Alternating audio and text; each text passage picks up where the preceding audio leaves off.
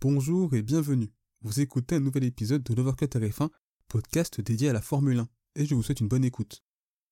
Je pense que l'on a clairement assisté à la meilleure séance de qualification de la saison. Il y a eu de tout. L'incertitude autour de la météo, énormément de surprises et une fin inattendue. Alors concrètement, quels sont les enseignements à cette séance de qualification et que peut-on espérer lors de la course? Eh bien c'est justement ce que l'on va voir dans ce débrief. Salut les amis, c'est un plaisir pour moi de vous retrouver pour un nouveau débrief, celui des qualifications du Grand Prix d'Hongrie sur le Hungaroring. Et on va comme d'habitude débuter par les pilotes hors du top 10. On commence donc par les pilotes Williams avec Nicolas Latifi qui partira dernier et Alex Albon 17ème. En terre hongroise, l'écurie britannique a été plus en difficulté par rapport à d'habitude. D'ailleurs, deux Williams éliminés en Q1 ce n'était plus arrivé depuis Bakou avec Latifi 18ème et Albon 17ème. Pour le pilote canadien, je trouve que c'est un week-end plutôt positif pour lui. Meilleur temps d'essai libre 3, certes sous la pluie, mais il était pas loin du passage en Q2 dans sa dernière tentative, mais malheureusement il s'est manqué dans le dernier virage. Concernant Albon, il est lui aussi proche du passage en Q2 et échoue à seulement 51 millième. L'ancien pilote Red Bull s'était également montré véloce dans des conditions humides. Les séances d'essai nous ont montré que la pluie aurait pu sauver l'écurie britannique, mais sur le sec, eh bien c'est plutôt compliqué et ça s'est confirmé durant ses qualifications. Pour Alpha Tauri, cette séance de qualification a été un véritable cauchemar. Yuki Tsunoda s'est classé 16ème à la porte de la Q2.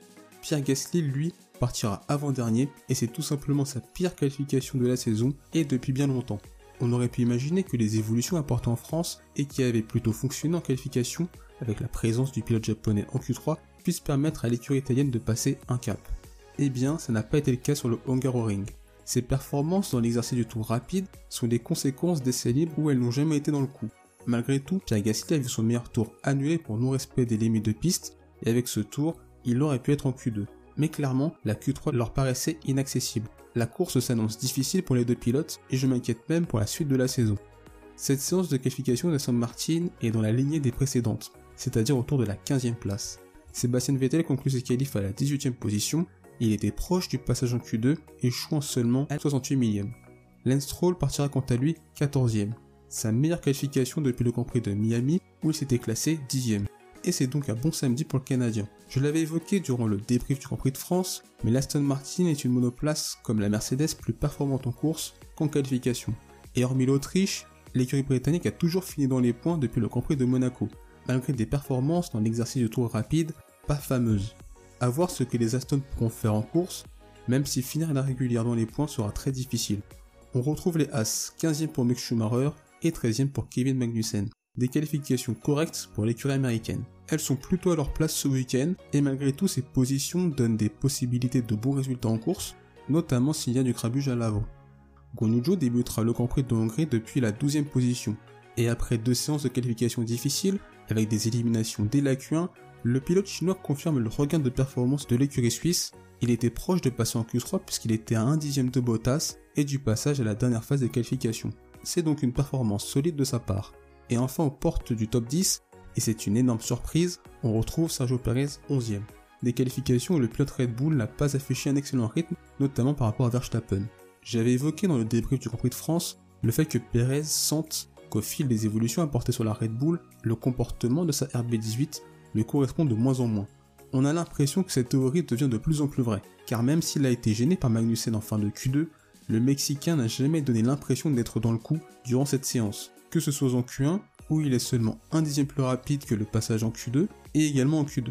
Et au vu de son rythme, pas sûr qu'il aurait rivalisé avec les Mercedes, et même avec les McLaren, voire les Alpines. Avec sa monoplace, bien sûr qu'il va remonter, mais sur une piste où doubler n'est pas simple, ça risque d'être compliqué pour le pilote mexicain. Voilà pour les pilotes hors du top 10 et on passe maintenant aux 10 premiers de cette séance de qualification. Max Verstappen débutera la course à la 10 position. C'est une réelle surprise de le voir à cette place, mais il a tout d'abord manqué sa première tentative avant d'être victime d'un manque de puissance dans la seconde. Et pourtant, contrairement à ce qu'on aurait imaginé sur le Hungaroring, le néerlandais était plutôt compétitif face au Ferrari durant ses qualifications. On le sait, la Red Bull est une monoplace plus à l'aise dans les virages rapides qui possède une excellente vitesse de pointe, et la Ferrari, quant à elle, est plus performante dans les virages à basse, moyenne vitesse. C'est pour cela que beaucoup d'observateurs imaginaient un avantage Ferrari en Hongrie. On ne saura jamais ce qu'aurait pu faire le pilote Red Bull sans ces problèmes, mais il aurait clairement été à la lutte pour la pole position. En tout cas, il part plutôt loin, c'est sa moins bonne position de départ pour un Grand Prix cette saison, et il va falloir tout d'abord survivre à ce premier tour dans le peloton, remonter, mais ça, il en est parfaitement capable. Par contre, voir les Red Bull classés 10e et 11e, c'est quelque chose de plutôt étrange, mais qui promet une course intéressante à suivre, et pourquoi pas un championnat qui serait relancé encore une fois. À la 8 place, on retrouve Valtteri Bottas. C'est une solide séance de qualification de la part du Finlandais. Je pense que ça va lui faire du bien, puisque sa dernière Q3 date du Grand Prix d'Espagne, soit 6 Grands Prix sans Q3. Et bizarrement, sa baisse de performance en qualification a coïncidé avec la baisse d'Alfa Romeo, puisque jusqu'en Espagne, Alfa Romeo c'est 39 points marqués, et depuis Monaco, c'est seulement 12 inscrits. Ça montre que Bottas est la valeur étalon, le guide, le leader, la référence d'Alfa Romeo. C'est celui qui par ses résultats va nous indiquer le niveau de compétitivité de l'écurie suisse. C'est donc peut-être le réveil d'Alfa Romeo et un bon résultat avant la trêve estivale ne leur ferait pas de mal.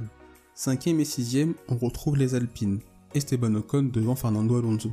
Pour l'écurie française, ce sont de très beaux résultats. Le pilote espagnol a été très performant sur le Hungaroring. Celui qui a fêté ce vendredi ses 41 ans affiche un niveau assez impressionnant quelles que soient les conditions. Il a peut-être un peu déçu en Q3, mais 6ème c'est tout de même un excellent résultat. Ocon lui a eu plus de difficultés durant ses qualifications, constamment en retrait face à l'Espagnol. Mais il a su mettre tout bout à bout dans sa dernière tentative de Q3 pour devancer son équipier et obtenir cette cinquième place. Clairement, l'Alpine montre depuis quelques courses que c'est la meilleure équipe du midfield, la plus constante et la plus régulière en termes de performance. C'est donc de bon augure pour la course et qui sait, peut-être qu'un excellent résultat comme l'an passé est possible. Pour l'écurie de Walking, ce sont de bons résultats avec Lando Norris 4ème et Daniel Ricciardo 9ème. Dès le début du week-end, la McLaren s'est avérée très compétitive en terre hongroise. Norris a réalisé une très belle qualification et confirmé le potentiel de la McLaren en Hongrie. Concernant Daniel Ricciardo, encore une fois il y a une différence non négligeable entre lui et Norris. En effet, un peu plus de 6 dixièmes séparent les deux pilotes McLaren.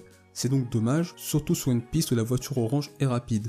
Lutter face à Alpine pour la quatrième place constructeur n'est pas chose aisée, surtout si un seul pilote exploite 100% de la monoplace. En tout cas, depuis quelques courses, deux écuries se détachent clairement du midfield, à savoir Alpine et McLaren. Je trouve malgré tout que la McLaren gagne en régularité en constance, même si c'est un ton en dessous de l'écurie française. Au vu des positions de départ des Red Bull, la troisième place de Charles Leclerc et la seconde de Carlos Sainz sont des bons résultats pour Ferrari dans l'optique des championnats pilotes et constructeurs. Le pilote monégasque a été plutôt en retrait en Q3. On aurait pu imaginer mieux de sa part dans cet exercice, mais partir troisième, c'est tout de même positif pour lui, même si au vu de la position de Max Verstappen, ça aurait été le week-end idéal pour partir depuis la pole position. Carlos Sainz, quant à lui, a réalisé une superbe séance de qualification. On a bien cru qu'il allait empocher une deuxième pole position de la saison et de sa carrière. Malheureusement, cela n'a pas été le cas. Mais depuis plusieurs grands prix, je trouve que l'Espagnol affiche un niveau très intéressant, que ce soit en France, au Canada ou encore en Autriche, avant son abandon. Et le fait de battre Leclerc dans l'exercice du tour rapide en est la parfaite illustration. Beaucoup ont imaginé que le monégasque devait être le numéro 1 de Ferrari, mais c'est peut-être moins flagrant depuis quelques courses en termes de performance, tant l'espagnol progresse. Mais partir deuxième et troisième pour l'écurie italienne face à une Mercedes et avec les Red Bull loin, la situation est idéale pour la Scuderia et attention à ne pas se mettre les pieds dans le tapis.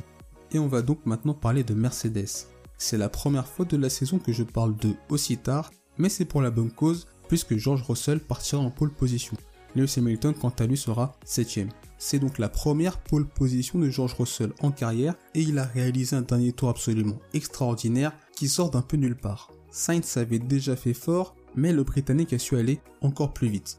C'est exactement le type de tour qu'il nous sortait l'an passé chez Williams et il a su réitérer cela durant cette séance de qualification.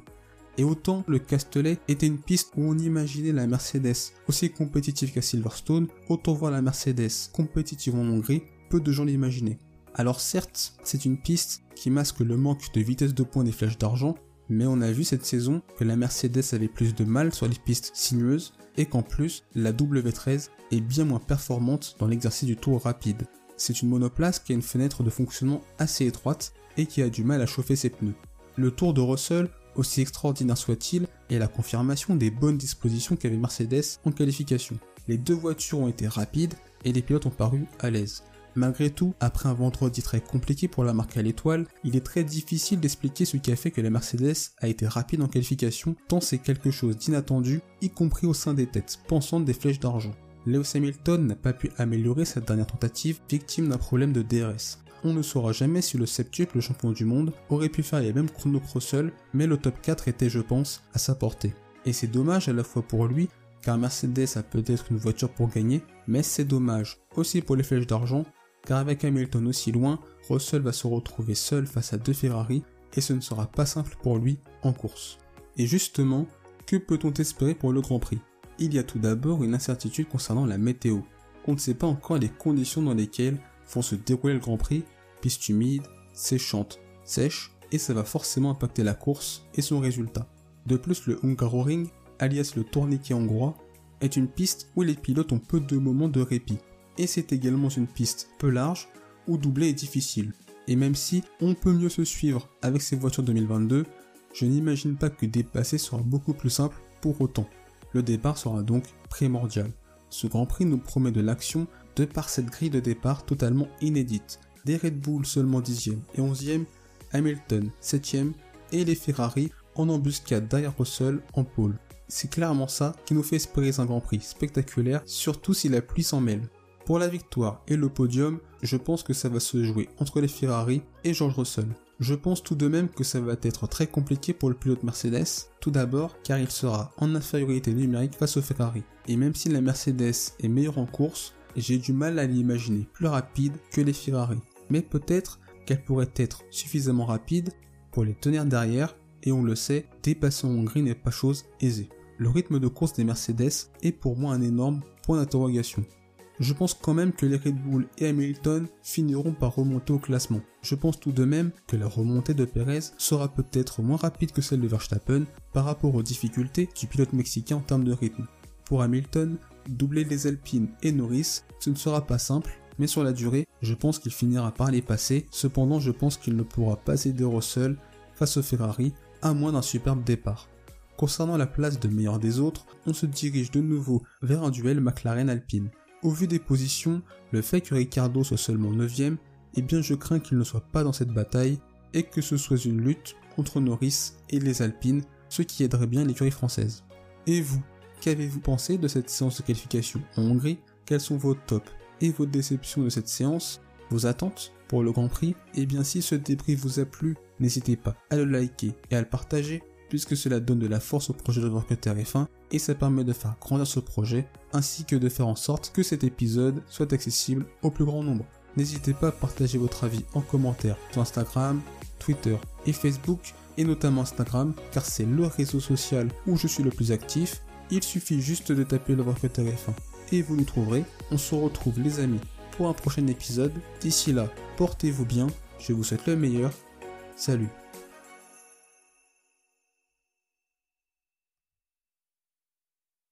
Merci d'avoir écouté cet épisode. S'il vous a plu, n'hésitez pas à vous abonner au podcast de Voir que F1 ainsi qu'à la chaîne YouTube. C'est une façon de soutenir le projet et également de ne pas manquer les prochains épisodes. N'hésitez pas également à partager cet épisode à vos proches. On se retrouve les amis très bientôt.